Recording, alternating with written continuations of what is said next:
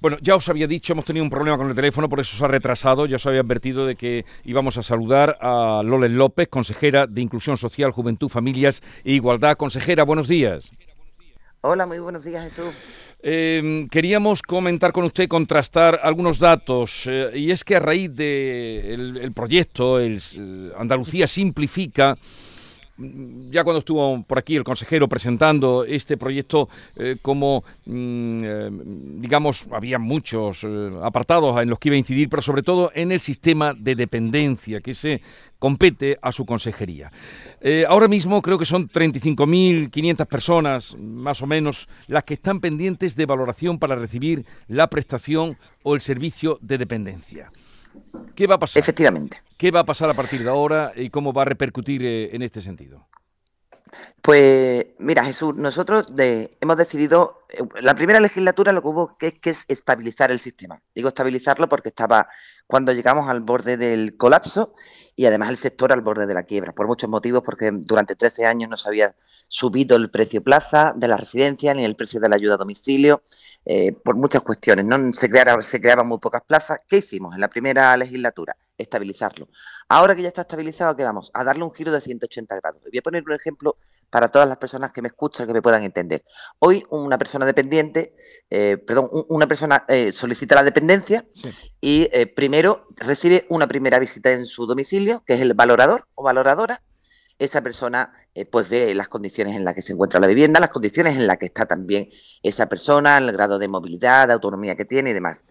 A los seis, siete meses, eh, oscila el tiempo, recibe una segunda visita, que ahora es del piador, que es la persona que le dice ya, le determina, vuelve al domicilio y le determina, bueno, pues mire, esta es la, por el grado de dependencia que usted tiene, el 1, el 2, el 3, eh, puede escoger entre estas prestaciones. Ahora no, ahora vamos a un solo acto, una sola visita y en esa visita se hace todo el proceso. O sea, primero, se, eh, la intimidad de la persona se preserva, eh, se molesta menos, por decirlo de algún modo, a la familia. Y en segundo lugar, se acortan los plazos. Es decir, no tenemos que hacer dos visitas. En una única visita se hace todo el procedimiento entero. Con lo cual, vamos a ese objetivo que tenemos de reducir los plazos, que era lo que tú comentabas, Jesús, de las listas de espera. ¿Y en cuánto lo quieren dejar? Es el proyecto, ¿en cuánto quiere usted dejar esa espera de las personas que han solicitado eh, que se les valore para ver si tienen derecho a una ayuda por la dependencia?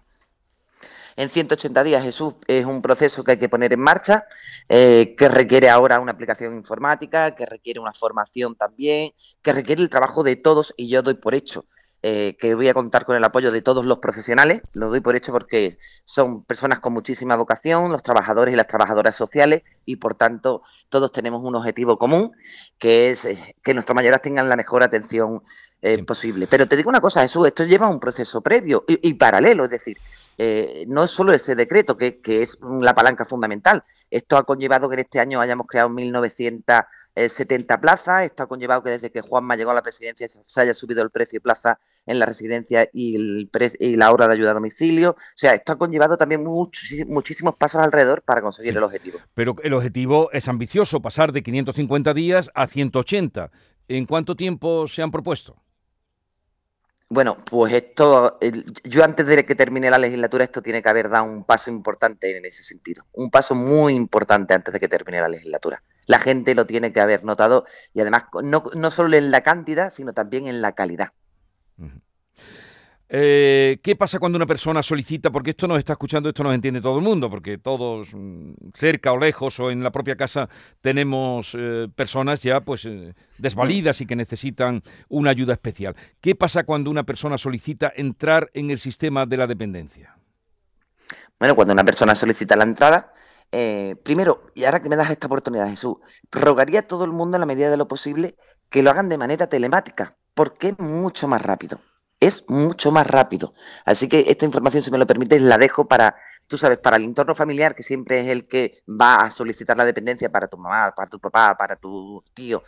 Eh, solicita la dependencia, empieza el trámite, el procedimiento a través de los servicios sociales, eh, se graba, obviamente, los datos de la persona y a partir de ahí empieza el proceso que yo te he contado, Jesús. Primero se cita para la valoración, eh, que es fundamental. Entonces, esa persona recibirá una llamada o el familiar recibe la llamada de que la persona va a ir a valorarla. Esa valoración se realiza, le piden, eh, bueno, la información que necesitan, ven la movilidad como le explicaba antes, la, mm, la decisión que ellos tienen o la, o la, el deseo que tienen de que recibir una prestación u otra, porque no todos los servicios son iguales. Existe también la prestación económica, ¿eh? que parece que, no, la, no la hay, pero sí existe y hay personas que se acogen a la prestación económica.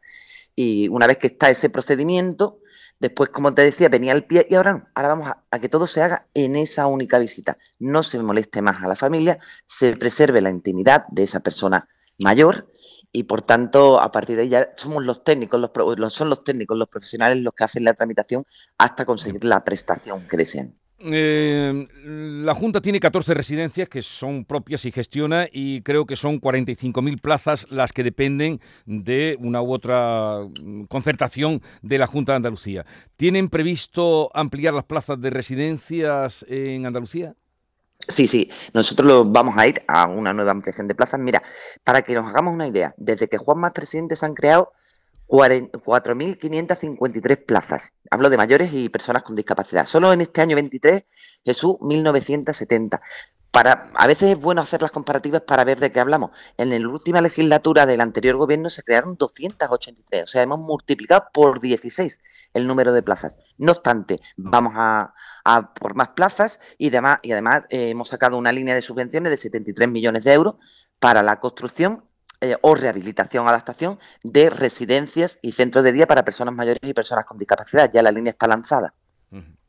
Bueno, eh, ya estamos fuera de tiempo porque hemos tenido un problema de, conexión, pero sí que me gustaría, consejera Lole, consejera de Inclusión Social, Juventud, Familia e Igualdad, que me dijera, no sé si usted ya lo ha manifestado por algún, en algún medio, Em, ¿Qué opina de la canción que va a representar a España en Eurovisión, cuyo título es Zorra?